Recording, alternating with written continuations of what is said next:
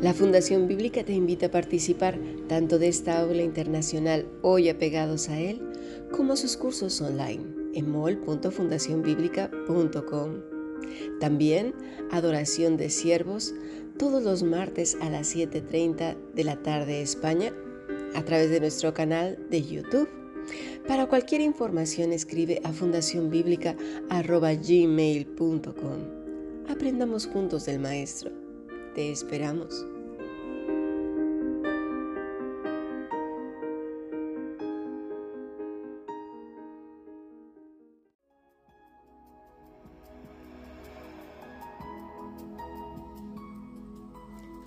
Estamos iniciando una serie nueva en nuestro grupo internacional.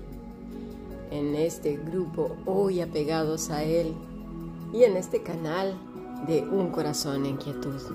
Nos vamos a ir a Lucas capítulo 8, versículo 42, parte B.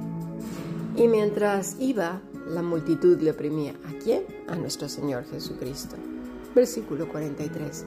Pero una mujer que padecía de flujo de sangre desde hacía 12 años y que había gastado en médicos todo cuanto tenía y por ninguno había podido ser curada.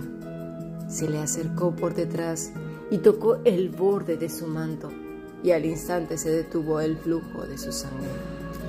Cuando leemos este pasaje, pensamos que aquí acaba la historia y esto es todo lo que le ocurría a la mujer.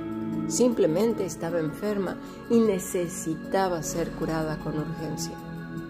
Pero si vamos a lo que nos cuentan Marcos y Mateo, que es el mismo hecho, pero cada uno lo vivió de diferente manera y juntos nos dan un cuadro más amplio de lo que pasaba.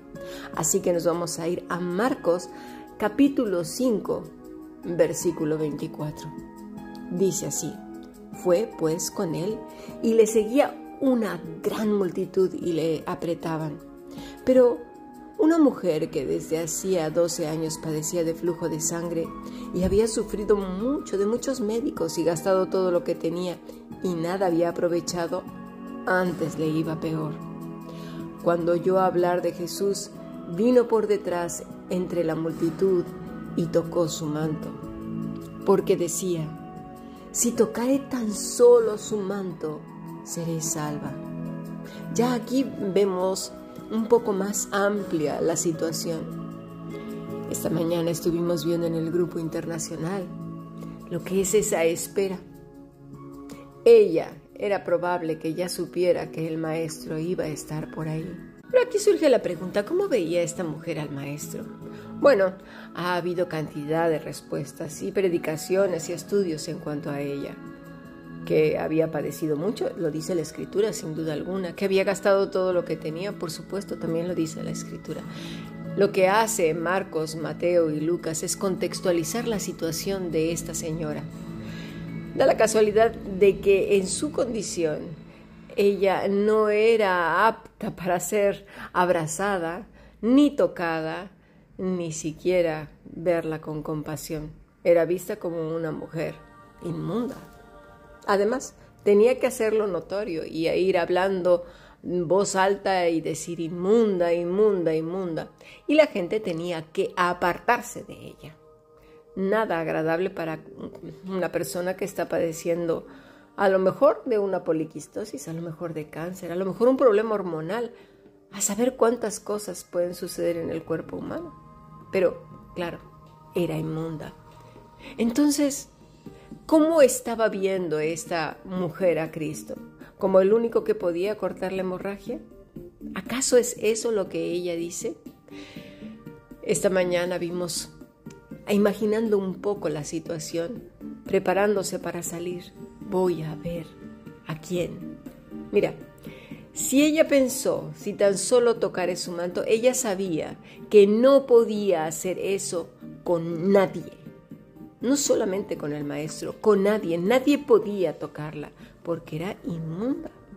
Con lo cual, pensar si tan solo tocaré su manto, pues o una de dos, o lo estaba viendo como un curandero, arriesgándose a que la curara, o realmente estaba viendo algo que va muchísimo más allá de un hombre que hacía milagros. ten en cuenta, y vuelvo a repetir, que el hecho de tocar a alguien y que la tocara a ella ya era horrible. Bueno, para la cultura, por supuesto, porque además así debía de ser, ¿no? Ella lo cumplía y era inmunda. Ella no quería ser inmunda. Pero ¿sabes una cosa? Si lo trasladamos al mundo espiritual, al alma de los seres humanos, todos somos inmundos. Eso es lo que dice la escritura, por cuanto todos pecaron, están destituidos de la gloria de Dios, con lo cual casi casi tendríamos que decir, yo soy pecador, yo soy pecador, no te me acerques porque te voy a contagiar de todas mis miserias, malos pensamientos, mis dudas, incertidumbres, mi ponzoña que derramo, mi mal humor, mis desdenes, todas aquellas palabras de doble sentido ¿eh? todas las indirectas, albures. No te me acerques, porque soy inmundo, inmunda. Porque donde quiera que yo me pongo, la lío, pero la lío bien. Porque donde quiera donde yo pongo mi planta del pie, hay problemas. Y además tengo la virtud, fíjate tú, de decir, no sé por qué, si yo soy tan encantador, tan encantadora. Así somos nosotros. Esta mujer representaba lo que representamos todos, pero a diferencia de que nosotros somos hipócritas y no andamos diciendo soy religioso y me ando maquillando por fuera para que no se note lo que hay dentro, pero apenas abro la boca, o con mis gestos, ¿no? Porque también la cara habla mucho. Hay gente que con la puritita cara ya ves toda la amargura que llevan dentro. La gente hasta les rehuye. Pero entonces, ¿Qué vio esta mujer? Sin duda, sin duda alguna, quien vio fue al rey, al único al cual se podía acercar sin problema alguna, al Mesías esperado, al Dios Todopoderoso encarnado, a quien sí podía tocar, porque era el único que la podía perdonar, el único que la podía librar. Así pues, con toda la ilusión, se levanta, se arregla, se pone su manto, se pone su calzado, se medio peina y sale de esa casa en dirección a encontrarse con el Todopoderoso. Sabe que es indigna. No entiendo por qué ahora mucha gente llega con aquella arrogancia a reclamarle a Dios tú dices en tu palabra y tú me tienes que dar porque tú dices y tú lo dijiste y ahora me cumples. ¿En serio? Yo no veo esta actitud en Jairo. Yo no veo esta actitud en el Gadareno. Yo no veo esta actitud en la mujer que fue hallada en adulterio. Yo no veo esta actitud en esta mujer tremendamente enferma. Veo hombres y mujeres si tan solo, si tan solo pudiera acercarme a Él, no merezco tocarle ni siquiera sus manos, ni siquiera sus pies.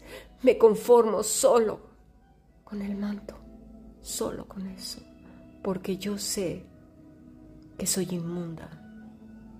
Un pecador, una pecadora que se mira a sí misma su inmundicia, su mente podrida, fatalista, siempre pensando cosas malas, siempre angustiada y preocupada, diciendo por un lado que confía en el Señor, pero con la vida misma lo niega, con sus angustias, sus miedos, sembrando temores en los demás, dudas. Es verdad, por nuestros frutos seremos conocidos, no por la apariencia. La apariencia, para eso tenemos a Satanás, que aparenta mucho mejor que tú y que yo, ¿eh? Porque Él se viste como ángel de luz y por mucho que un hombre se quiera vestir con todo su ropaje religioso, nunca se va a parecer a Satanás porque es experto en engañar. Con lo cual, eh, pues esto así, así no va. Así no va porque esto no lo vemos en estas personas. En el centurión, no soy digno. Continuamente lo oímos, ¿verdad? Cuando se dirigen hacia el maestro. No soy digno de, ti. No, no me toques, le dice Pedro al maestro, no soy digno de ti. ¿Cómo, ¿Cómo es que ahora las cosas han cambiado y nos ponemos a reclamar y que tú, que dices y dame y por qué, Señor, si yo te hago los sacrificios, si yo hago aquello, si yo he trabajado para ti, si yo... ¿En serio? No nos damos cuenta. Es muy triste, pero cuando el Señor nos deja ver la situación de esta mujer y que ella no se esté enfocando en su dolor, en su pena, en que es rechazada, en que tiene hemorragias, en que se quedó sin dinero, porque además todo mundo se enfrasca ahí, en el área económica, en el área del cuerpo. Pero hay una palabra muy interesante, tanto de parte de ella como del maestro. Porque lo que ella realmente quería, ¿sabes qué es? No era ser sanada ella quería estar con el maestro, como, como, ¿sabes como quién? Como lo pidió el Gadareno. Déjame estar contigo, Señor. Quiero estar contigo. Como lo pidió María a los pies del Maestro. Enséñame, Señor. Muéstrame tus caminos. Quiero escucharte. Así estaba esta mujer. Quiero acercarme a Él, tocar aunque sea su manto. Yo sé que soy inmunda, no lo merezco no lo merezco. Y preguntarás, ay, Cami, en serio, ¿cómo te estás inventando esas cosas? Pues no. Mira, observa bien lo que dice de su propia boca. El versículo 28 de Marcos 5. Porque decía, si tocare tan solo su manto, mira, seré salva. No dice curada, salva ella quería ser perdonada por el único, el único que puede perdonar el pecado del hombre y limpiarlo para siempre.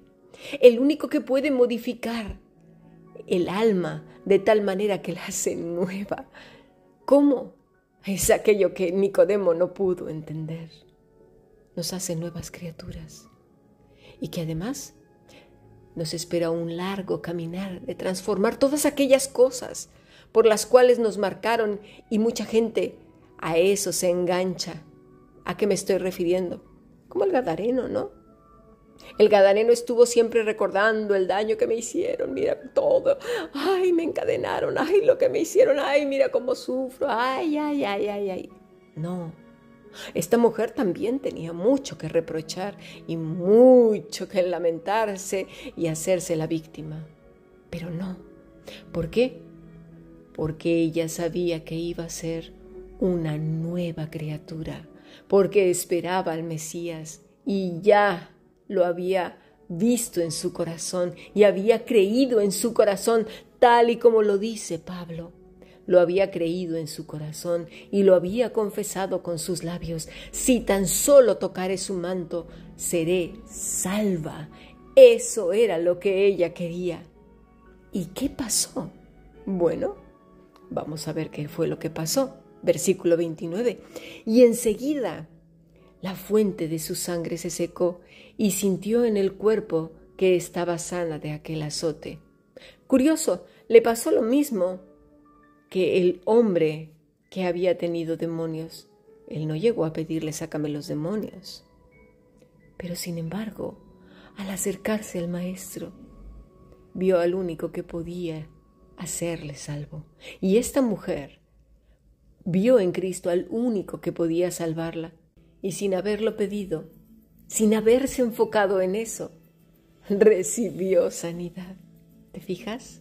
Porque cuando nos enfocamos en lo que verdaderamente importa, era su alma, era su espíritu, era su ser, era nacer de nuevo. El Señor la sanó, ¿sabes? Sin haberse enfocado en esto. Como, como por ende, como por resultado, como por plus, recibe la sanidad. Versículo 30. Luego Jesús, conociendo en sí mismo el poder que había salido de él para perdonar pecados, el poder para perdonar pecados, el poder para limpiar, volviéndose a la multitud dijo, ¿quién ha tocado mis vestidos? Sus discípulos le dijeron, Ves que la multitud te aprieta y dices, ¿quién me ha tocado? Pero él miraba alrededor para ver quién había hecho esto. ¿Quién había hecho esto? ¿Quién había creído en él? No como todos los que estaban ahí de curiosos queriendo algo de él. Ella solo quería ser salva en Cristo Jesús. Ella había visto al Mesías. Esa es la actitud y el corazón de aquellos que buscan de todo su corazón al Señor. Esta semana lo vimos en el grupo internacional, a que sí. Y fíjate lo que contesta el Señor. Y ahí es cuando vemos la confirmación de lo que ella realmente buscaba desde que se puso su manto, desde que se puso su calzado. ¿Qué era lo que ella buscaba? Mira lo que dice el maestro. Y él le dijo, hija, tu fe te ha hecho salva. ¿La fe en quién? En el Rey. Esta semana también vimos que el Señor escucha los corazones, porque los corazones hablan y hablan muy fuerte. Y eso es lo que el Señor escucha, no los labios hipócritas, no los labios que maquillan lo que realmente hay en el corazón. No, el Señor oye nuestro corazón desde que creemos que no nos escucha nos engañamos a nosotros mismos. Él le dice algo que solamente ella podía entender. Tu fe te ha hecho salva, ve en paz. Y como plus, ¿sabes qué le dice? Y queda sana de tu azote. ¡Qué maravilla! Ella creyó en el Maestro como su Señor y Salvador. Y el Señor no solamente le perdona sus pecados, no solamente eso, sino que además es sana de su azote. Eso pasa, ¿sabes qué? Cuando creemos en el Maestro. No solamente nos da una nueva naturaleza, sino nos sana de nuestro corazón, de nuestra alma, de esa mente torcida que solo sabe pensar cosas malas, torcer la realidad, enrarecerla fatalista, amarga, narcisista. Cambia todo eso y somos sanos de mentes podridas, almas nuevas. ¿Y ahora qué nos queda? Seguir bebiendo de esa agua de vida eterna y transformando nuestro entendimiento. ¿Para qué? Pues como dice la Escritura, para poder comprobar cuál es la buena voluntad de Dios siempre agradable, siempre perfecta. Hasta que no entendamos realmente las escrituras, siempre veremos solamente este milagro, el milagro de la sanidad del flujo de sangre, y entenderemos mal a esta mujer, porque solamente quería tocar el borde de su manto, porque ella sabía que era indigna porque ella sabía que no era merecedora, porque cuando comprendes que eres pecador, sabes que no mereces nada, que no tienes derecho a reclamar nada y solamente a recibir la gracia del Señor. Y te acercas a Él creyendo solo en el Señor y solo en el Salvador como el único que puede darnos una nueva naturaleza, una nueva vida, una nueva manera de ver las cosas si tan solo tocares su manto, entonces, entonces seré salva. Dice el Señor en Jeremías 29:13, me buscarán y me encontrarán cuando me busquen de todo corazón. No es tarde, búscalo de todo tu corazón. Sigamos aprendiendo. Bendiciones.